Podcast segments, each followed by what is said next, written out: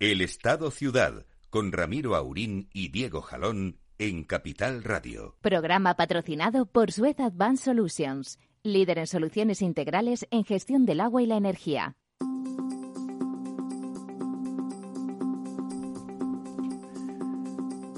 Muy buenos días, amigas y amigos. Aquí estamos de nuevo, encantados de conocernos, pasando un poquitín de frío, no, no en el estudio, que está calentito.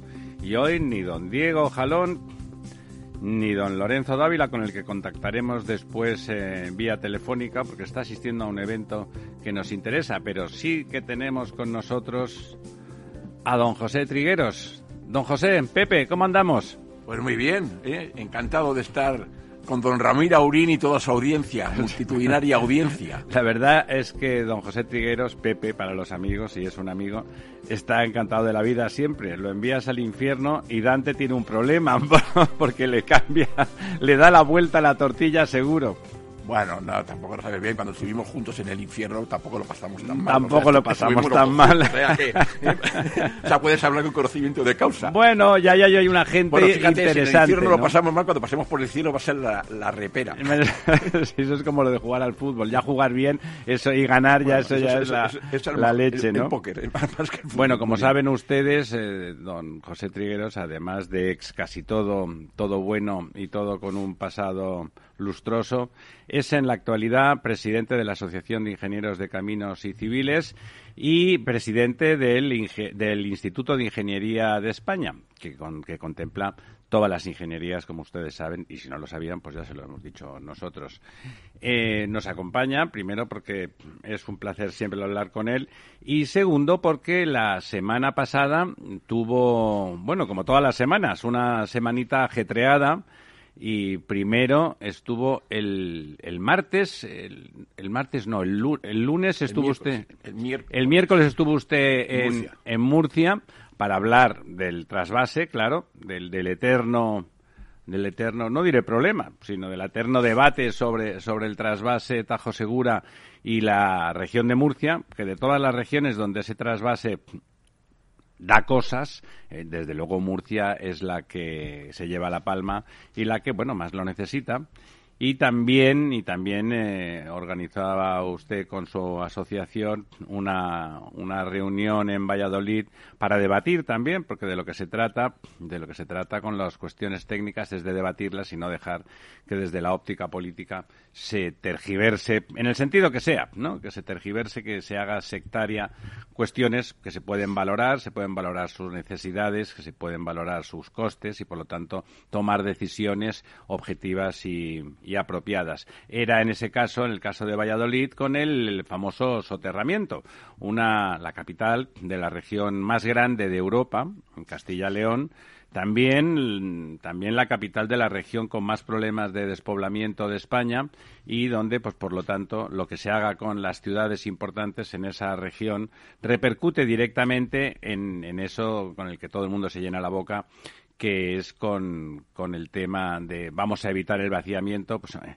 el vaciamiento se empieza por los cimientos, haga usted de entrada ciudades cerca, próximas, las capitales, en este caso la capital de la región, que tenga servicios, que sea atractiva, que no haga falta trasladarse cientos de kilómetros para llegar a lugares donde los servicios de todo tipo, eh, no solamente los sanitarios o los educativos, que probablemente se consiguen poco a poco que estén relativamente próximos, sino también los culturales, también ese tipo de servicios intermedios que no se pueden hacer muy cerca, pero que si se hacen muy lejos, pues el territorio pasa a ser inhóspito. Pero bueno, eso lo haremos en, en la segunda parte, porque vamos a ir en orden temporal y lo primero, primero fue su, su visita a Murcia. Eh, los murcianos están lógicamente preocupados con que el trasvase, un trasvase que da igual que lo hiciera el general Franco, el dictador, eh, y que no nos caiga simpático el dictador, que es el caso, que es el caso, pero ese trasvase sin duda fue fundamental en el desarrollo de la región murciana. Eh, fue fundamental y es fundamental todavía en que sea una región que produce una cantidad de, de, de fruta y hortaliza enorme, que exporta casi todo, que exporta miles de millones de euros cada año, que evita, que hace que no sea una región exportadora de mano de obra, sino importadora y donde, pues bueno, la gente, la renta de las personas, la renta de nuestros conciudadanos murcianos es eh, razonable y donde es un territorio en el que se pueden plantear eh, emprender negocios y crear y crear riqueza. ¿Cómo fue? ¿Cómo fue esa reunión? Cuéntenos. Ahí el debate está calentito. Los murcianos, la verdad es que esa criminalización del, del trasvase como si fuera una cosa que mata gente, la verdad es que lo llevan mal, ¿verdad?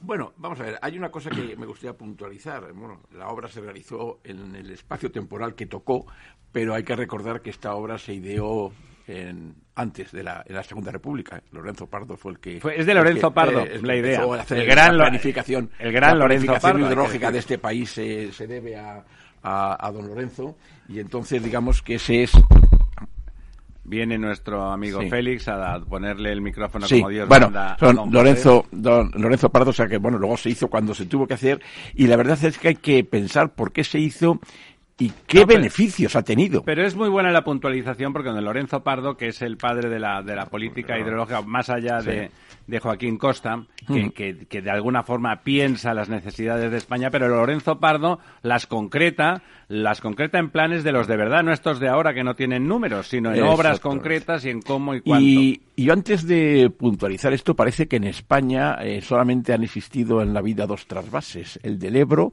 y el Tajo Segura. ¿eh? Y bueno, hay que recordar... Que el del Ebro nunca se hizo, ¿no? eh, don Ramiro, eh, usted que está eh, eh, ha vivido y visita eh, eh, habitualmente Barcelona, que Barcelona se abastece del trasvase del río Ter. ¿eh? Y aquí, digamos, nadie cuestiona... eh, que es, ese- que es una cuenca pequeñita, ¿eh? que sí, por lo sí, tanto eh, afecta pero bueno, más que a pequeñita, otras. pero son 230 hectómetros cúbicos año, cuando estamos hablando del trasvase Tajo Segura, que son 350. O sea, que Sí, estamos y- anda- y, en, en el Sí. segundo planteamiento del, del, Bueno. del Ebro eran 500, o Y- sea y, que... y también en la cuenca del Ebro también está abasteciendo Bilbao en un en un trasvase de Zadorra Ratia de 150 hectómetros cúbicos año. O sea, que digamos que el tema de que se haya trasvases entre cuencas, yo creo que en una planificación, pues el ciudadano en realidad no se tiene por qué enterar, sino que hay agua para todos, a un precio asequible, y ahí está, digamos, los políticos en la responsabilidad política de hacerlo. Don José, y además es razonable porque donde no hay agua, pues no hay agua y hay que traerla de donde la hay, ¿no? Como Eh, todo en la vida. Eh, Exactamente. Entonces, eh, ¿por qué surge el debate ahora? Y además me parece que es muy oportuno y la reunión en, que se celebró en Murcia fue muy oportuna porque ahora mismo están en información pública todos los planes hidrológicos hasta finales de diciembre. Y es cuando verdaderamente toda la sociedad debe tomar conciencia de que se pueden aportar sus ideas para hacer un debate sosegado Y desde, el punto, y desde el punto de vista técnico. Porque, digamos, los murcianos no es que estén a favor ni en contra del trasvase. Los que quieren es regar su huerta. Claro, Entonces, claro, y, eh, y seguir trabajando claro, y creando riqueza. alternativas. Alternativas son las desaladoras, famosas desaladoras. Una vez superado, o digamos que está superado su impacto ambiental, porque nadie piensa que las desaladoras no tienen impacto ambiental, que también lo tienen. Que pero lo bueno, tienen, que ¿eh? lo tienen. Pero una vez, una vez solucionado este tema, claro, el poner el agua de las desaladoras que existen en, vamos, en, en, en- en Murcia, en, en los campos, A regar, sí. claro, eh, harían inviable en muchos casos el precio Claro. el que el que se Hay que decirlo, el agua de desaladora Claro. es mucho O sea, más cara que la de trasvase. Eh, había que, bueno, por decir el nombre, había que ampliar la desaladora de Valdecisco, de Águilas, de Torrevieja. ¿Y cómo se puede abaratar esto? O sea, es que, claro, eh, ahí está, la energía cada día es más cara, como estamos comprobando desgraciadamente nuestros recibos de la Sí, luz. sin parar. Eh, con independencia de que nuestro presidente haya dicho que al final de año no lo notaremos, yo creo que será final del año 22. porque En algún año 21. no lo notaremos. En el 21, Algún en año. el 21 me parece que va a ser imposible, salvo que nos devuelvan las compañías eléctricas el dinero. Pero bueno, no era el tema de, de la energía del que venimos. Hay que otro día, si quiere, Sí, después. hablamos de la energía, después, que también después. en el instituto también hay gente muy preparada para hablar del tema, del tema energético y del mix energético de nuestro país. Entonces, eh, ¿cómo se puede conseguir esto? Desde la, la Dirección General del Agua, desde el Ministerio. Vamos, yo no digo que los responsables políticos no estén preocupados por el agua, que desde luego todos los responsables políticos están y mucho más a nivel de Dirección General, que normalmente los directores generales son técnicos y no No, políticos. además nuestro director Eh, general eh, actual, sí. hay que decirlo, yo que critico Sí. al gobierno bastante, es un extraordinario técnico Eso es. y es un seguramente de las cinco Sí. personas más capacitadas Sí, para ser director general Teodoro, agua en España. Teodoro Estrella. Estrella es un tío magnífico, bueno, tío magnífico, una persona magnífica eh, y además con, que conoce el agua, que lo conoce. Entonces, él es consciente del problema que hay y a mí me ha asegurado que se puede abaratar el agua. Un poquitín más cara, pero vamos, suficiente para que puedan tener cierta rentabilidad. Que, sea mm, sostenible. Sí, sostenible. Y entonces, eh, ¿cómo se puede hacer esto? ¿Cuál es la idea del Ministerio? Que me parece razonable si luego se lleva a efecto y se cumplen las expectativas. Es eh, utilizar energía fotovoltaica en para traer el agua, ¿no? Hacer nuevos nuevos bombeos y nuevos canales para esto. Y para ello es que tienen dinero. O sea, digamos, tienen 900 millones de euros para actuar en cabecera, que luego sí que podemos hablar de, la cabecera, y 700 millones de euros para esto que he comentado de Habla de cabecera del Tajo. Del Tajo, cabecera del Tajo. Sí, claro, porque el agua... Bien, una vez dicho esto, pues bueno, pues vamos, si se, el agricultor quiere tener agua. ¿eh? Y si tiene a un el agua, precio pues que pueda vender el producto. Claro. claro, Entonces, el miedo miedo, porque claro, allí veíamos, estuvimos en una reunión, ah, hubo tres mesas, fue muy interesante. La primera mesa era una mesa técnica de planificación hidrológica, la segunda una mesa un poco más, eh, bueno, más social, económica, y la última era los agricultores, o sea, que el punto de vista de los agricultores, y claro, allí lo que, lo que subyacía era eso que estoy comentando, que podemos hacer para que nuestras huertas sigan produciendo lo que tenemos que producir a un precio razonable y que fije población.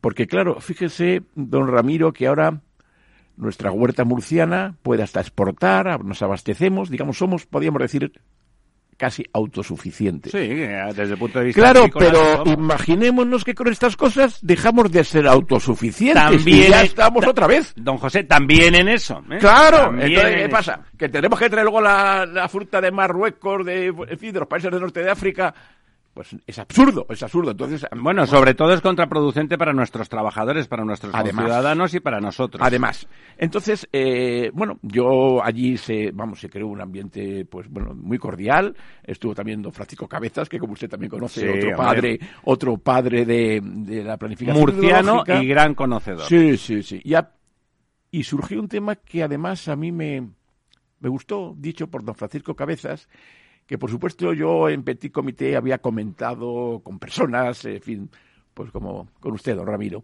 Pero Francisco Cabezas públicamente, la última pregunta que yo le hice al moderador de la mesa, le dije, don Francisco, ¿y usted cómo piensa que se soluciona el problema del regadío en el levante español? Dice, pues es sencillísimo, recuperando el trasvase del Ebro. Don Paco Cabezas, que es un ¿Eh? crack, no da puntadas sin hilo, y es como cuando se habla de la energía y las nucleares, ¿no? Cada vez más dependientes, cada vez más caro, Ahora imagínense usted, como que en, aquella película de Matar al Ruiseñor, ahora imagínense usted que esa niña negra que, ha sido maltratada, violada y tirada al río, eh, le, decía el, le decía Gregory Peck al jurado, ahora imagínense que es blanca. Y ya, pues aquí lo mismo, ¿no? O sea, y ahora pues imagínense que tuviéramos esas centrales nucleares. Ahora imagínense que tuviéramos el trasvase del Ebro. Pues nada, no habría ningún problema. Ningún problema. Ningún problema. Eh, y aparte de eso, eh, bueno, hay que repensárselo, ¿eh? El tema ahora que estamos hablando de fuentes de energía, de esto, hay que replantearse, o por lo menos repensar el famoso trasvase del Ebro, proyectos hechos, proyectos en algunos casos contratados, eh, no, fue un despilfarro. A España, no le costaba prácticamente nada. El Exacto, lo, pagaba la Unión El 80%, más del 80% venía con fondos europeos y como el tiempo se queda quita razones, digamos que dilapidamos este, este caudal en las desaladoras que como hemos visto a día de hoy, pues no son todos los eficientes que en su momento se pensó que podían serlo. Eh, ni Nos equivocamos. bueno, yo estoy convencido que las personas que decidieron en el momento cambiar el sistema de, de riego en nuestro de abastecimiento de aguas eh, pensó que lo estaba haciendo bien, pero como el tiempo, como he dicho anteriormente, se que quite de razones, creo que les quita la razón. Bueno, usted sabe, ya que apunta ese, ese extremo, que en el momento fue una decisión política presionada justamente por otros que siguen presionando ahora, que fue Esquerra Republicana, que presionó a Pascual Maragall, a la sazón entonces presidente de la Generalitat, que a su vez presionó, presionó a doña Cristina Narbona, que ahora lo negará, pero recuerdo una reunión que tuvo ella en Murcia, además creo con Fenacore y con, ¿cómo se llama? El, Andrés Campo, Andrés del Campo, el eterno... el, jefe de los vamos, Eh, el- sí, el jefe de los la regantes. Asociación que de los regantes. Lo hace muy bien y lo hace muy bien desde siempre. Y habían llegado a un acuerdo que se nos comunicó vía telefónica, entonces todavía yo, pero faltaba poco para que dejara de colaborar en aquel proyecto, Mm. en el que también usted estaba implicado desde otro punto de vista. Eh, y se dijo que se iba a reducir a 500 metros cúbicos el trasvase, con lo cual, pues el impacto ambiental ese ah, teórico, pues quedaba amortiguado. Recuerden ustedes que la toma se hacía a, a 20 kilómetros escasos la desembocadura, ¿eh? y por lo tanto es un agua que se que no no perjudicaba a nadie quedó claro, eh, doña Cristina estaba contenta porque ella entendía, porque hablar con los regantes tiene una ventaja, don José, es que se les entiende todo. Perfectamente. Es- son gente... es un lenguaje clarísimo Sí, y directo. y son gente humilde en realidad, saben qué tal, claro que tienen intereses, nos ha jodido con perdón, ¿no? Buchanan decía, pues los funcionarios y los políticos también, a ver si se creen ustedes que los funcionarios y los políticos no tienen intereses personales, que son todos franciscanos descalzos, no, no, no es el caso, ¿no? Y al final, al final la presión de Esquerra Republicana evitó ese trasvase que la verdad, con esos 500 hectómetros cúbicos hubiera sido, la verdad es que hubiera habido más que suficiente menos que me- menos suficiente que con lo otro, pero como bueno, como a Almería, pues a lo mejor no hacía falta que llegara porque se ha demostrado que como el tipo de producto que hacen tiene mucho valor añadido, se pueden permitir hacerlo con agua desalada, de hecho lo hacen mucho Sí, con sí, agua sí, desalada, o sea que que es evidente y fíjese usted, ahora que comenta es verdad que aquel dinero ya se gastó, que estaban las obras proyectadas hasta el Y final. adjudicadas, y muchas de ellas, ¿eh? adjudicadas en, todos los tramos iniciales. Ahora tenemos 36.245 millones en fondos de cohesión adjudicados para gastar antes sin del proyectos. 2027 sin Eso proyectos es. y sin y sin sin nadie que le escriba, ¿no? Como como al coronel, ¿no? Sí.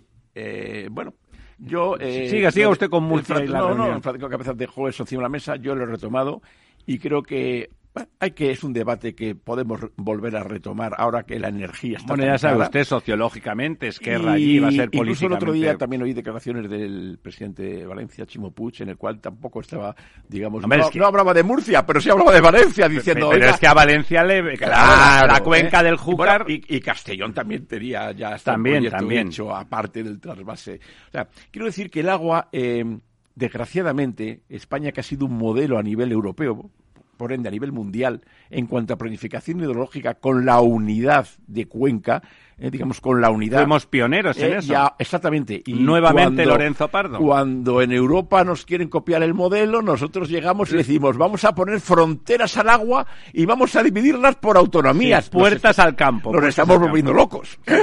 Dice, oiga, es que el agua pasa, pasa por aquí y me la quiero quedar yo. Eh, oiga, mire usted, es que usted tiene agua la suficiente y esta otra no es suya, es de todos, vamos a, re- a y, distribuirla el, y el Ebro nace en Reynosa, pero ¿eh? con una visión, digamos, de país, de nación. O sea, vamos a, a- a verlo como lo que somos, el reino de España, no con el, el- el- el- el- el localista. Don José, solidaridad humana, Sí. al final. Y, ¿eh? eh, y volviendo un poco al través de Tajo Segura, yo sí que quiero hablar sobre la cabecera del Tajo. Porque, Exacto, ese dinero para la cabecera, ¿qué, es, qué tiene que hacer ahí? eh, bueno, allí hay que mejorar regadíos. O sea, porque es verdad que, bueno, el Tajo, si no llegase por entre Peñas y Buen Día, que se ampliaron. Ojo, hay que recordar a toda la audiencia que entre Peñas y Buen Día se hicieron y se ampliaron con estas dimensiones pero para dos razones. Una, para el trasvase, y otra para evitar las inundaciones en Aranjuez. La verdad es que ya no nos acordamos, pero Aranjuez era la población que se inundaba más en todo el tramo del Tajo. ¿Ah, sí? Ya- sí, claro, claro. No sé. Esto que era, digamos, ya es, ah, se nos ha olvidado porque ya no se va a inundar nunca Aranjuez, gracias a los embalses de Entrepeñas y Buendía. Claro, entre Pero si Aranjuez está muy lejos de la cabecera. Mm, Ya, ya, pero es que, es que gracias a esos, esos pantanos laminan la- las inundaciones que llegaban a Que llegaban que llegaban allí. a que llegaban a Aranjuez. La verdad es que hay un- el tramo de es, es uno de los tramos que más eh, que más se está que se está estudiando eh, y lo tengo aquí porque he apuntado la nota de donde es el tramo que es el que se está estudiando continuamente que es, eh, a ver si tengo yo por aquí ahora mismo, y, y- bueno, si no ya se lo comentaré después, Sí. pero vamos, hay un tramo en el cual eh, bueno, pues eh, los resguardos de los embalses de cabecera son los que impiden que, la- que llegue el agua a Aranjuez. ¿eh? Y, bueno, entonces, a raíz de eso se plantearon nuevos regadíos. O sea, el tren entre Peñas y Mundial, los Claro, regadíos. alrededor pues, de- Sagra, alrededor- Torrijos, Valdecaña, Ribera de Fresnedosa. Alrededor de Algunos- los propios Algunos quedaron fallidos y otros están. Pero estos regadíos, ahora, ¿por qué se pone ese dinero en cabeza de atajo? Porque hay que mejorar esos regadíos. Sí, hacer O sea, compensación social, Claro, ¿verdad? y mejorar y mejorar los regadíos, o sea, es eh, bueno, pues Tecnificarlos. tecnificarlos y eso. Entonces ya le digo que es que eh, la- hay un proyecto, hay, hay proyectos concretos, eh, proyectos concretos que se pueden consultar en el plan hidrológico de la cuenca del Tajo y aquí tengo que dar mi felicitación. No todo puede ser críticas. Bueno, a los gobiernos se puede criticar, pero a los técnicos que lo están No, haciendo claro. y lo que están y hemos hemos solicitado públicamente al, al director de- al director del agua, pues tiene proyectos por valor de 900 millones euros. Y ahora ahora sí que voy yo al problema mayor. El problema que se habla es de los caudales ecológicos. O sea, que le da miedo. Dice, no, es que si se destina tal caudal ecológico, no va a llegar el agua, si va a llegar el agua.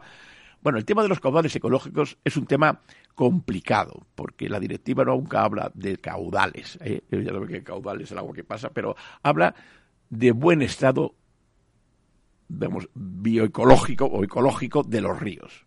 Habla más de calidad que de cantidad. Entonces, eh, Claro, que el agua esté en buen estado. Claro. eh, oiga, es que va a garantizarme que si pasan, digamos, por un sitio 100, hecto- eh, 100 metros cúbicos por segundo, si pasa porquería, es 100 metros cúbicos de porquería. De, de alcantarilla. Claro, y si pasan solamente 10 metros cúbicos por segundo de porquería, será menos porquería la que reciben las riberas de los ríos. O sea, quiero decir que el tema de los caudales ecológicos hay que mirarlo con mucho cuidado y es más, Y tiene mucho que ver con la calidad del agua. Exactamente. Y se propuso que la fórmula, que se está empleando una fórmula, o que, que fuera el Centro de Estudios y Experimentación de Obras Públicas, bueno, ese fue el último cargo, digamos, que yo de tuve donde don director, José fue director eh, general. que sea este centro, centro, vamos, eh, tecnológico, vamos, eh, Puntero, de- puntero. a nivel, vamos, reconocido a nivel mundial, ya no digo europeo, este sí que es a nivel mundial, el que elaborara lo que son los caudales ecológicos, pero no se vale una fórmula para todos los ríos, sino en aquellos puntos concretos donde se ve que es necesario mantenerlo porque está perdiendo biodiversidad. Y ese eh, trabajo yo creo que lo podría abordar el Centro de Estudios eh, y Experimentación de Obras Públicas a través del Centro de Estudios Hidrográficos, que siempre ha estado en toda, toda la planificación, se ha hecho siempre el Centro de Estudios Hidrográficos en el mundo del agua. No se entendería el agua en España sin el Centro de Estudios Hidrográficos. Eh, incluso el director general también estuvo, el, el actual director general también estuvo trabajando en, un- en una parte Claro, de su vida en, lo en que- el CEDES. Lo que pasa que, digamos, a los políticos históricamente, que los técnicos puedan, después de mucho trabajo, afirmar cosas casi taxativamente, les molesta mucho y no poder hacer la gestión política de, de Pues, ese asunto. mm, Don Ramiro, yo creo que ahí nos equivocamos muchas veces cuando pensamos eso. Y yo lo digo porque he sido responsable, no político, pero sí de director, de director general. Y muchas veces lo que nos falta a los gestores directos, a los directores, es precisamente un referente.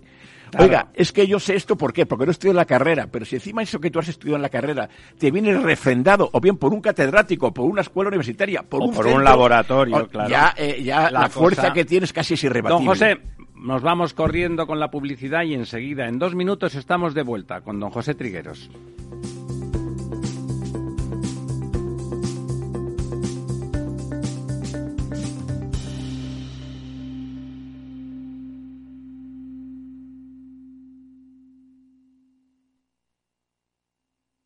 ¿Quieres aprender a invertir en bolsa con verdaderos inversores profesionales? Descubre el máster online de mercados financieros de Intefi, la única escuela de negocios que apuesta por una formación práctica. Tu mejor inversión eres tú mismo. No la dejes escapar. Entra en intefi.com y aprende a tu ritmo cómo invertir en los mercados. Intefi, la escuela de negocios de los inversores inteligentes.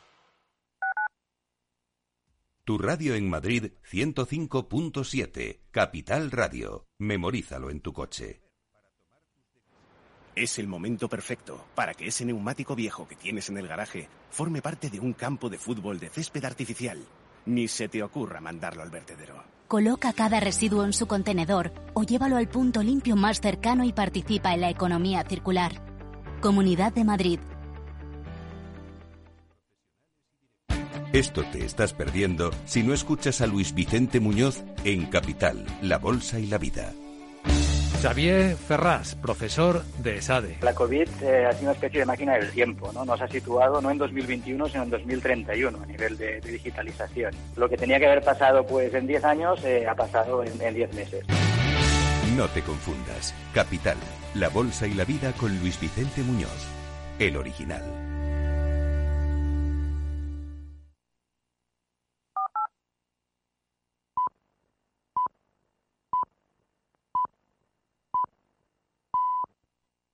El Estado Ciudad, Capital Radio.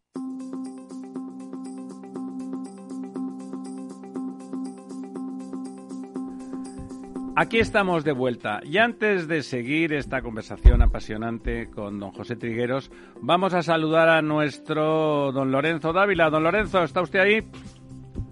¿Qué tal, don Ramiro? Sí, aquí estoy. Muy buenos días, aunque hoy están un poco más tristones, ¿no? Que, que de costumbre.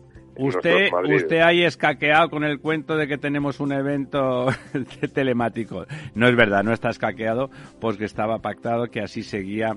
Un evento eh, que tiene que ver también con, con el agua. Tiene que ver con el agua y con una cuestión que, extrañamente, gobernando don el señor Núñez Feijó, pues que, bueno, independientemente de lo que uno piense ideológicamente, lo hace bien. Es un presidente autonómico que sus conciudadanos premian sistemáticamente con mayorías absolutas o casi absolutas y que en principio pues cree en la economía de mercado y es un liberal, pero en cambio, pero en cambio eh, heredó heredó una cuestión que se llamaba Sogama, que fue una forma de centralizar la gestión de residuos pero que después en la práctica fue la manera de adjudicar el 95% de todas las contrataciones a una empresa local, que no es que no se merezca contratar, pero bueno, pues en un país donde las empresas también de servicios de, tratamiento y recogida de basuras son muy importantes, incluso mundialmente, y que de esas, esas, esas compañías que tienen acceso a las principales ciudades del mundo con sus servicios en Galicia no toquen pelo ni, ni de coña, pues hace pensar que ese modelo, eh, pues políticamente a lo mejor es muy rentable para controlar el territorio rural, pero desde luego desde el punto de vista técnico y de la eficiencia no parece.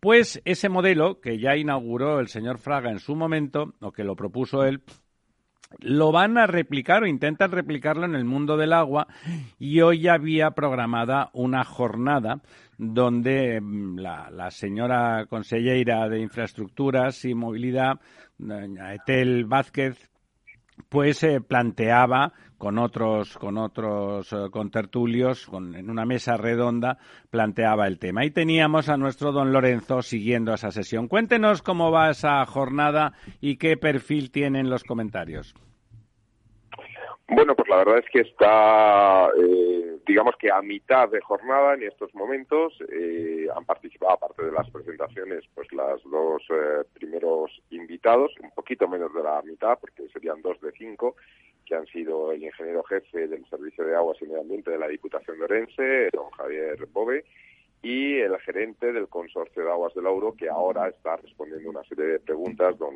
Rufino Rodríguez. Si efectivamente, como tú comentas, eh, Ramiro, y si me lo permites, eh, el tema de Sogama que has comentado, eh, lo digo para aclarar un poco a, los oyentes, no es el hecho solamente de que una empresa local, con la, digamos, con las grandes empresas de servicios que tenemos en España, pues qué casualidad que sea una empresa local, etcétera, porque al fin y al cabo, oye, pues, pues si, si, si, si, si lo gana, lo gana y ya está, ¿no? sí, no, si eso está perfecto. Los concursos competitivos. Don Lorenzo, si, es bueno, el 95% de la contratación ya pasa de bueno a que te toca la lotería todos los fines de semana, ¿me entiendes? Sí, sí, sí, sí. No, pero quiero decir que el problema es cuando eh, tú te encuentras con que solamente hay un demandante y solamente hay un oferente. Es decir, eso es lo que está un poco, eh, donde surge un poco el conflicto, ¿no? El problema es que esa centralización del servicio de contratación lleva a que no exista competencia, aparte de que se quita una, una uno de los componentes básicos de la autonomía municipal, eh, porque son, de hecho, los obligados a la prestación de los servicios. En este caso, lo que se está debatiendo es el tema del servicio del agua, en, esta, en este evento eh, que estoy siguiendo, y efectivamente, es decir, ese proceso de centralización para la contratación, pues lo que lleva es un poco a la desaparición de, la competencia, ¿no? Si por el otro lado nos llevamos que la demanda eh, también está cubierta por una sola empresa, pues aparece eh, un, monopolio y monosodio, aparecen las dos cosas conjuntamente, ¿no? Si encima es local y además no es una empresa que en el caso de Sogama pues digamos que destaque por su tecnología ni por su innovación. Bueno, Sogama no, la, la, eh, eh, local que era con Coplaza o algo por el estilo, sí. Sí, entonces bueno, pues empieza la cosa como a, a decir, oye, yo creo que se está destruyendo el mercado, ¿no? Y el problema es que esto se puede trasladar. Es decir, es verdad eh, que es posible que los ayuntamientos, pues, pues bueno, tengan los ayuntamientos pequeños o, medianos, pues tengan que tener algún elemento de apoyo, de ayudas que de alguna forma permita ir a esas licitaciones de, en competencia para los, las, los, los, las depuradoras que necesitan los edares o para las instalaciones e infraestructuras, pero es que fíjate que el anteproyecto que están elaborando llega a tal punto de, de bueno, de gravedad, yo lo llamaría, que incluso se plantea que obviamente es voluntario utilizar el canal que se quiere crear, es equivalente a SOAMA para las contrataciones, pero aquellos ayuntamientos que no utilicen ese canal quedarán excluidos de las subvenciones. claro, eso es tremendo, eso ya es, eso ya es de, Con lo cual es, es poco, es, claro, eso ya llega un poco casi parece a Don Vito y Don Corleone, ¿no? Esto como que, oiga, si, si usted está creando un elemento para ayudarnos y que es voluntario para los ayuntamientos, aquellos que creamos que no tenemos estructura como para poder acometer procesos de licitación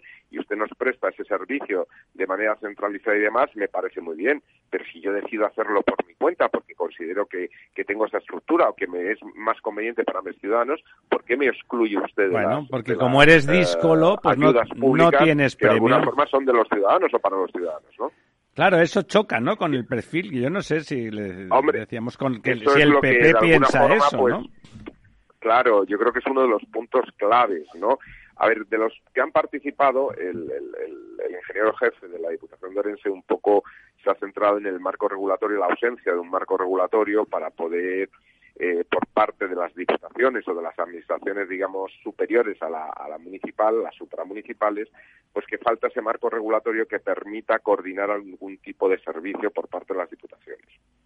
Ellos lo tienen por ley, en el caso gallego, para el tema de incendios y para el tema de tratamiento de residuos, que es donde este hombre quería decir, bueno, es que el agua también es, las aguas residuales también es tratamiento de residuos, pero los ayuntamientos no lo ven claro, es decir, hay una reticencia por parte de los ayuntamientos. Hay una cierta resistencia. Bueno, eso es, eso es calidad democrática, que haya resistencia municipal a que les quiten las competencias y los Claro, el problema, el problema es que si al final tú eres un municipio, un alcalde de un pueblo de 10.000 habitantes, 15.000, y te dicen que te quitan las subvenciones, pues al final tienes que entrar por el aro, ¿no? Claro, claro. A capón, pero entras por el aro. vamos, quiero decir, si, si estás buscando el bien de tus ciudadanos, ¿no? Porque si al final una depuradora cuesta 4 millones de euros y te van a dar una subvención de 3 millones 100 y el resto lo pagan los ciudadanos, pues, pues obviamente no puedes prescindir de ese tipo de ayudas o la calidad del servicio tarde o temprano pero como decía usted antes, estas son, estas son, te voy a hacer eh, una oferta que no podrás rechazar, ¿no? O sea, prácticamente estás entre la espada y la pared, ¿no? Sí, queda un poco, empieza a salir música de fondo, ¿no? del padrino, del padrino. música del padrino. Entonces, bueno, pues, y sobre todo que, que, que es lo que digo, ¿no? Que, a ver, sobre el papel uno puede pensar, hombre, pues así se ayuda a estructurar procesos de licitación a ayuntamientos que no tienen eh, medios humanos para poder realizarlo y tal. Y esto pues lo ves así y dices, bueno, pues puede ser, pero oiga, pues preste usted ese servicio de consultoría o de apoyo desde un órgano superior a los ayuntamientos, pero no les quite esa autonomía municipal, ¿no? Es decir, si, si es verdad que los ayuntamientos no tienen capital humano para elaborar unos pliegos de licitación, pues déles usted un soporte técnico, ¿no? ayúdelos, no los suplante, no los suplante, ¿no? O sea, sí, una cosa es ayudar y otra cosa es suplantar. De un soporte, se ha un concurso a nivel de comunidad autónoma para contratar a una, dos o tres eh, consultoras eh, de ingeniería que ayuden a elaborar pliegos y a partir de ahí que los ayuntamientos pues decidan eh, coger a una de estas ingenierías y que les ayude a elaborar pliegos, pero que mantengan esa autonomía y sobre todo que mantengan la competencia en el mercado. Y además generas, y además generas un mercado de ingenierías, que es una cosa muy importante que existan en los territorios, la presencia de ingenierías, de ingenieros de todo tipo, de técnicos, también de arquitectos como mm. usted, Lorenzo, eh, que, que, que de alguna forma nutran, nutran de forma por osmosis a ese territorio de conocimiento. Y eso se hace, pues eso, haciendo, haciendo cuestiones, licitaciones, donde esas ingenierías puedan participar y aportar su, y aportar su caudal de, de, experiencia y de expertise. Y sobre todo, y sobre todo las, las empresas, quiero decir, a ver, el tema, el tema del agua, si me lo permite usted, me parece un poco más grave que el tema de, del, claro, tratamiento del tratamiento de residuos en la medida en que tiene una componente tecnológica muy superior y, y el tema de la eficiencia y la gestión bueno, y es más vital mayor valor añadido no eh, sin quitarle mérito al tema de los tratamientos por supuesto por supuesto que, lo, que lo tiene. pero pero creo que ahí hay un, un, un elemento plus eh, para ustedes, los ingenieros que, que, que, saben perfectamente estas matizaciones, ¿no? Pues, pues obviamente eh, no estamos hablando del mismo negociado, como dice usted, ¿no? No estamos hablando del mismo mercado. Aquí sería un poquito más grave que se quitara esa capacidad de innovación que aporta la competencia del mercado, etcétera, ¿no? Y sobre todo cuando en España pues hay jugadores en este mercado pues muy competitivos. Y También el de los pues, residuos, ¿eh? También el de los residuos hay dos o tres empresas que son líderes mundiales, hay que decirlo, ¿no? Por supuesto. Y en el agua pues tres, tres cuartos de lo mismo.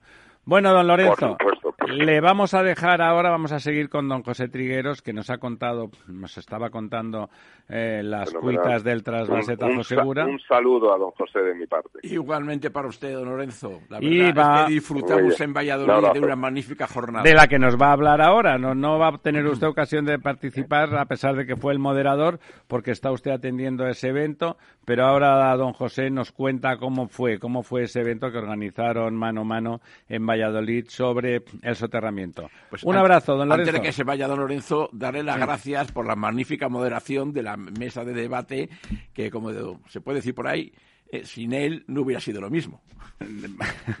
Pues eso, muchas gracias, don Lorenzo, por su moderación en la mesa de debate. ¿Que ¿Moderó usted o excitó? ¿Qué hizo usted? ¿Moderar o excitar? Bueno, eh, yo entiendo que moderé, ¿no? Eh, yo entiendo que, que moderé y además hubo unas participaciones excelentes por parte de todos los ponentes, pero sobre todo, si me lo permite, y lo que se suele decir, eh, mejorando lo presente, eh, lo que fue fantástico fue el público. Eh, quiero decir, hubo una, una asistencia masiva, estaba me, dijeron que se quedó gente fuera eh, también por la desgracia esta de que como hay que dejar huecos en medio por el tema del covid pues un salón que había para 200 personas pues fácilmente podría tener 100 105 personas se quedó gente fuera y bueno pues hubo participaciones y, bueno eh, se terminó en la participación de un ciudadano que, que se levantó eh, y ya con eso ya terminaba porque no podía dar más más por, temas de tiempo y terminó gritando eh, o elevando la voz diciendo soterramiento sí, ¿no? Entonces, bueno, pues yo creo que eso es... un Fuente ovejuna, ¿no? Todos a una. Pues muy bien, muchas gracias, don Lorenzo. Nos vemos el próximo miércoles. Fenomenal, un abrazo. Chao. Chao.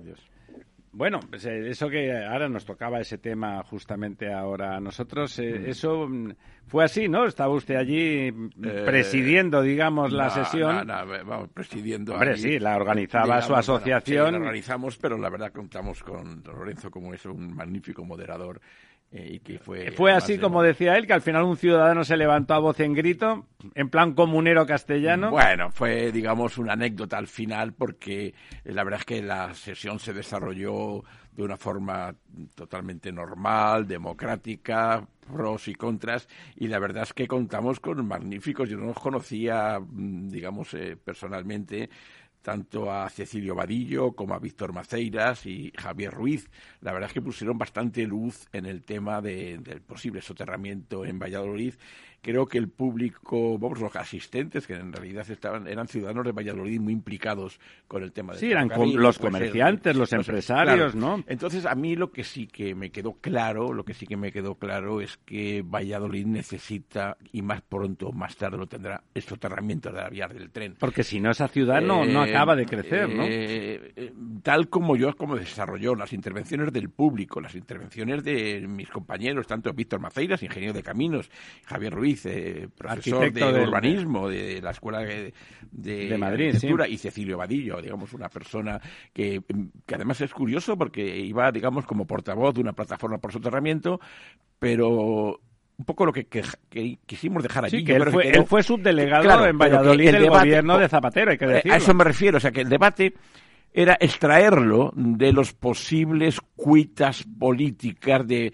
PP, PSOE u otras fuerzas. Era un debate de ciudadanos. Es un debate de ciudadanos apoyándose en técnicos, que es lo que debe ser. Los debates de técnicos debe llevarse entre técnicos, con una gran participación ciudadana, pero desde el punto de vista técnico mirando los pros y las contras de las soluciones técnicas y no mirando el cortoplacismo, que es un error que cometemos en nuestro país en muchas ocasiones un soterramiento o una actuación en una vía del tren, hay que hacerlo con vistas a un siglo 50, 60, 100 años, con independencia de que no podamos hacerlo atrás. Pero cuando ya nos estamos planteando que lo mejor es una solución soterrada, pero que no tenemos dinero para hacerlo, ojo, porque estamos diciendo, es que yo si hubiera tenido dinero hubiera hecho esto.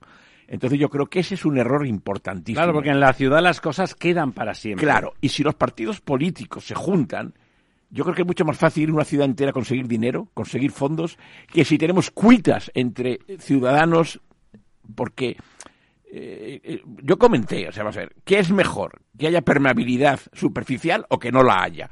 claro, pues que haya permeabilidad superficial. Está claro, ¿no? Es evidente. Pero entre la permeabilidad superficial y la, el soterramiento, ¿qué es mejor? Yo creo que sí, bueno, de hecho, mm, preguntamos, ¿eh? porque luego estuvimos comiendo y no sé qué, y había gente, oye, ¿usted qué opina? Pero ya, digamos, eh, de una, como si dijéramos una encuesta personal de los que estamos por allí. Y dice, hombre, claro, por supuesto, si me da a elegir entre eh, eh, eso, o soterramiento, soterramiento. Claro, ¿quién va a estar en contra? Claro, es que es, es imposible ¿Quién va a estar en contra, no? Entonces, claro, yo lo que, que sí que quería era, pues eso, que se retomara, a mí me gustaría que se retomara desde el punto de vista técnico, pues el proyecto que había hecho Rogers de, un modelo de ciudad, porque había ahí dos barrios que estaban perdidos, gente que decía que tardaba 20 minutos en cruzar porque le daba miedo ir por los, por, los, túneles. los pases inferiores, que son, siempre desagradables creo en cualquier que muchas veces es mejor, bueno, me voy a parar, ¿eh? ¿Eh? tomo aire, respiro y luego sé que puedo aguantar 20 kilómetros. Y pienso. Mientras que si sigo corriendo me voy a asfixiar a los 3 kilómetros. Y ese yo creo que fue mm, el, el, éxito del debate o lo que intentamos transmitir los que allí estábamos con don Lorenzo a la cabeza era que existe posibilidad de un soterramiento, que hay que buscar dinero, que la sociedad que se supone que estaba quebrada... Don, José, las, eh, se hicieron un par de presupuestos. El señor Vadillo y su plataforma tenía un número que se parecía al de Víctor Maceiras. La diferencia eran 50 millones, sí, sí, Estamos hablando de 300 millones, más o menos. Claro, 300 o 320 o 340. Claro, se habló en su momento de 1.600, de es hay un problema latente anterior. O sea que que es que eh, la sociedad que se creó, la sociedad mixta de Adif y ayuntamiento y comunidad, parece ser que tiene una deuda de 400 millones de euros que se han gastado en otras obras. Entonces, claro, esto pero eso es otro tema. Ahí voy. Pero claro, entonces, si uno se queda con los 400 millones que se deben, más los 300, ahora estamos hablando de ya 700 millones de euros, pero es que se están haciendo unos trampas en el solitario, ¿eh? Claro, claro. Eh, oiga, liquide esa sociedad, que ha sido un fracaso, quién lo paga no lo sé. Y que estaba eh, y estaban eh, los gobiernos. pero ahora, ahora tenemos un proyecto nuevo y bueno, yo, en fin, ¿por qué Valladolid va a ser menos que Logroño? ¿Eh? O, o que fue en su caso Córdoba. ¿eh? O, Murcia. Mm, o Murcia, claro, pero el tema de Murcia a mí no me gustaría que se repitiera en Valladolid. Claro, que hubo, o sea, que la tuvieron que protestar las claro, personas. que la gente se haya salido a la calle, eh, cortar las vías.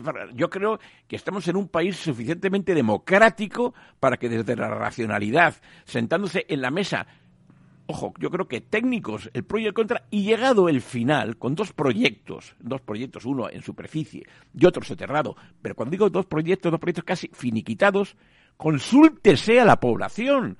O sea, aquí en España no estamos acostumbrados a hacer esto. En Suiza esto ya se habría hecho. ¿eh? Sí, Digamos, se oiga, consulta todo, claro. Y no se trata de, oiga, voy a recoger firmas en la puerta de un comercio, no quiero citarle, ¿no? Voy a recoger No, no. Hágase un- una votación pues, con urnas. Don José, me parece muy interesante que durante tanto tiempo que se criticaba que los ingenieros, sobre todo, estaban hacían su trabajo muy bien, eran muy eficientes y muy aplicados, pero tenían poca conexión con la población. Justamente en estos actos que usted eh, preside desde la asociación y desde el Instituto de Ingeniería, justamente el, el- el- el vector, el énfasis se pone en el contacto y en, y en palpar el pulso ciudadano, en palpar lo que quieren las personas para su territorio, ¿no? Lo que necesitan y quieren, lo que sienten que necesitan, ¿no? Claro, fíjese que es que la ingeniería siempre ha estado bastante desconectada de la sociedad, así como... sabe trabajando ahí No, en no, sus lo sabe jaulas, bien, ¿no? O sea, en el tema de las artes, es un, eh, un, eh, escritor tiene un premio y le conoce todo el mundo, incluso algunos arquitectos un poquito más, pero bueno, tampoco demasiado. Eh, digamos, lo que es la ingeniería, es difícil que la gente diga quién ha hecho esta vía férrea, quién ha hecho este viaducto. Menos aún esa alcantarilla gigante, ¿no? Exactamente, esta, de, esta depuradora. O sea, pero ya no me refiero a ingeniería de caminos, sino todo Sí, tipo no, de la- la ingeniería, ingeniería en general, Eh, sí. O sea, el avión, ¿qué, qué ingeniero ha diseñado un avión? Eh, o sea, me refiero a que la ingeniería tiene que ser más cercana a la sociedad y la sociedad comprender y saber que los ingenieros van a responder a sus necesidades y que un proyecto ingenieril está respaldado por la sociedad que lo está solicitando. Debemos de ponernos ahí, como, como en esas jornadas que usted organiza, ahí a disposición. Que esos proyectos, lo de Valladolid fue muy bonito, aparte de que se quedó gente en la calle, eh, fue bonito. Que, estaban expresando con pasión los comerciantes que ven como la ciudad desde la crisis del 2008 va hacia abajo. Una ciudad que había, había eh, cogido una curva ascendente, una pendiente estupenda, ha empezado a declinar y de golpe ven en ese, en ese soterramiento una posibilidad no solamente de inversión, sino de expansión, de recreación de la ciudad, ¿no? Ramiro, fíjese, Valladolid ha sido una ciudad eminentemente ferroviaria, o sea, pero muy ferroviaria, o sea, que es que ha crecido alrededor del ferrocarril. ¿Eh? Con, las, con las naves, con el... con Claro, no puede ser que ahora sea Y ahora lo que no puede que ser la es que ¿no? desaparezca por culpa del ferrocarril, por Claro, favor. claro, no, no claro. lo podemos permitir como ciudadanos de España, o sea que... No, cuando el ferrocarril en tantos sitios ha seguido siendo el motor a través de su, tra- de su soterramiento, Eh, de su transformación. claro. El AVE que está llegando a Valladolid le da una vida nueva, ¿no? Pues, pero, Pero- hágase la ciudad a medida. Vamos a ver si es que es una maravilla. O sea, 50 minutos Valladolid, Madrid. Eh, es que casi es, tarda menos que un cercanías. O sea, no, No, sé no, cómo sí, explicarle. sí. O sea, es que, y bueno, en Valladolid ya Si es, va una usted- ciudad, es una ciudad maravillosa para vivirla. eh. Eh, no solamente visitarla, sino vivirla. Claro, Eh, si le da usted accesibilidad y claro, movilidad, pues está perfecto. es un tamaño, es un tamaño de ciudad idóneo. O sea, la verdad es que eh, es que se tarda menos Madrid Valladolid que Plaza Castilla a la, a la sede de Capital. Bueno, y, desde, de- si ¿Eh? desde por aquí cerca de ¿Eh? Alonso Martínez nos vamos a San Sebastián de los Reyes, en metro, que existe la línea 10 yo- y te lleva hasta allí, se tardan Sí, 50 le minutos puedo igual. que un viernes, no hace mucho, vamos, hace tres viernes, de aquí, eh, porque es de General Arrando, que está enfrente de, la, de Capital Radio, a la estación de Atocha, fueron 45 minutos. Menos mal que cogí un Cabify eh, con tarifa fija. Si es un taxi me arruino, me cuesta más, me cuesta más el taxi que el tren. Hubiera tardado lo mismo andando. Por supuesto, ¿eh? Hubiera Por tardado lo mismo andando o un poco menos, bueno, Eh, depende. bueno, pero, pero, pero, pero por me, ahí. refiero, me refiero a que el, Sí, el tráfico. es, eh, es, eh, un condicionante muy Usted que cuando tenía responsabilidades públicas, eh, en la época del trasvase que comentaba antes, se pagaba con fondos de cohesión. Insisto, ¿no le parece que algo tan fundamental como el soterramiento, porque es fundamental para, la- para el desarrollo económico tanto de Valladolid como de su entorno, es decir, de Castilla-León, con los 36.245 millones que tenemos adjudicados en fondos de cohesión antes del 2027 para gastar, que no tenemos proyectos, que el comisario Marc Lemaitre ha- se ha quejado amargamente, amargamente. ¿No le parece que ahí está ese dinero más que Eh, disponible? Hablamos de 350 mi- millones como mucho, de 36.245. Don Ramiro, yo le vuelvo a decir lo mismo. Hay que tener nuestros dirigentes políticos tienen que tener visión de futuro. Y no puede ser, y yo lo sufrí y ahora se lo comentaré en otro, en otro campo, no puede ser que una ciudad no tenga proyectos terminados. Hacer un proyecto cuesta dinero, pero hay que tenerlos. Hay que tener tiempo. porque nunca se sabe cuándo vas a poderlo hacer. Y si ahora llegar de repente, no sé, imaginaos que nos, llegan millones de euros de una cosa. Si tienes el proyecto, lo vas a poder ejecutar. Si no lo tienes, vas a tener que tardar el tiempo en licitar el proyecto y en hacerlo. Sí, y además vas a hacerlo mal porque vas a correr. voy a comentar, y usted lo conoce bien este tema, cuando yo llegué a la Dirección General de Costas del, del Estado español, que me encontré, digo, bueno, vamos a hacer proyectos. No había ni un solo proyecto. Me acuerdo que venían alcaldes que querían hacer. No podías licitar nada. Recuperación costera, no sé qué, y decían, oye, que por hacer esto, digo, tráeme el proyecto y te lo licito ya porque es que no tenía proyectos. Yo quiero decir, cuando yo me marché, en fin, nos marchamos porque nos tuvimos que ir, eh, había una cartera de como 40 o 50 proyectos. Para que el que eh, llegara eh, pudiera hacer, Para hacerlo. Luego después se seleccionan o se seleccionan. Los proyectos, como usted sabe, en Costa no eran nada caros, eran sobre todo sendas litorales, no paseos marítimos, sendas litorales, poner en valor nuestra costa, pero por, por bueno, como sabe, la provincia de Gerona, que es magnífica, recorrerla por, por senderos y que se pueda disfrutar de, de la naturaleza, viendo el mar y viendo también las montañas. O sea que quiero decir que hay que tener siempre una cartera de proyectos previstos para en cualquier momento poderlos ejecutar, aunque porque luego cuesta poco dinero el actualizarlos. No, y además los proyectos eh, cuestan el 2%, 2, 2% el 3 como mucho de la obra y ahí, ahí lo tienes disponible, ¿no? Eso es. Ahora podríamos estar, en lugar de hacer el ridículo como estamos haciendo, presentar proyectos. Eh, presentar proyectos. También es verdad que muchas veces como el proyecto en, con según qué gobiernos va ligado a la clientela,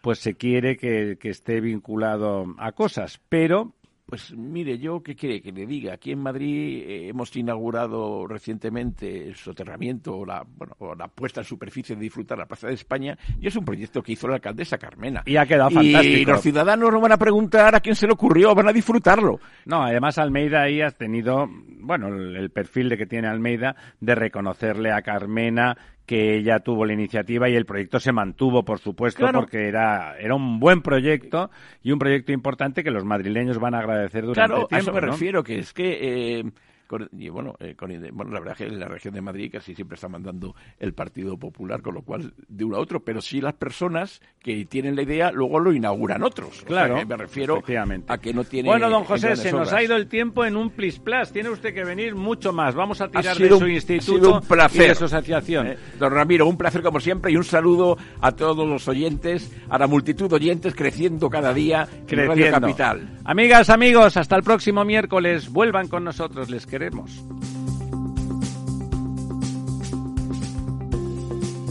El Estado Ciudad, Capital Radio.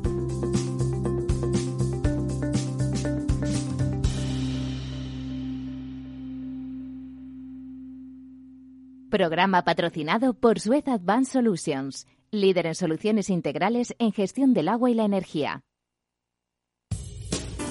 Somos Mazapanes Barroso. En nuestra empresa elaboramos productos con ingredientes seleccionados siguiendo una tradición artesana transmitida de generación en generación desde hace más de un siglo. Te llevamos el auténtico mazapán artesano de Toledo a tu casa. Nos esperan fechas muy especiales en las que no puede faltar en tu mesa. Compra tus dulces favoritos en nuestra tienda online www.mazapanesbarroso.com o llamando al teléfono 92 535 3149. Disfruta del auténtico mazapán con Mazapanes Barroso, maestros artesanos tradición y calidad desde 1890.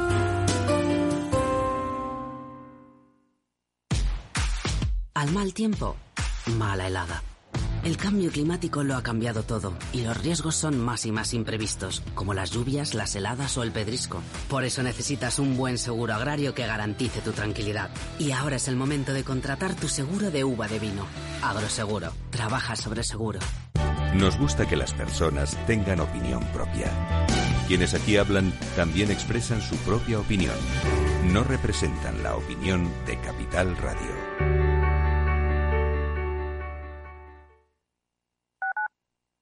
Escuchas Capital Radio, Madrid 105.7, la radio de los líderes. Si te gusta la cocina gallega de siempre, en el Mesón Gallego 1 y el Mesón Gallego 2 encontrarás los mejores pescados y mariscos de las costas junto a recetas de la Galicia interior, además de las carnes de Sanabria y los mejores embutidos de Zamora y nuestra terraza. Te esperamos en la calle Muller 35, teléfono 91 579 3623 y en la Plaza de la Remonta 13, teléfono 91 579 0769. Una recomendación del programa gastronómico Mesa y Descanso.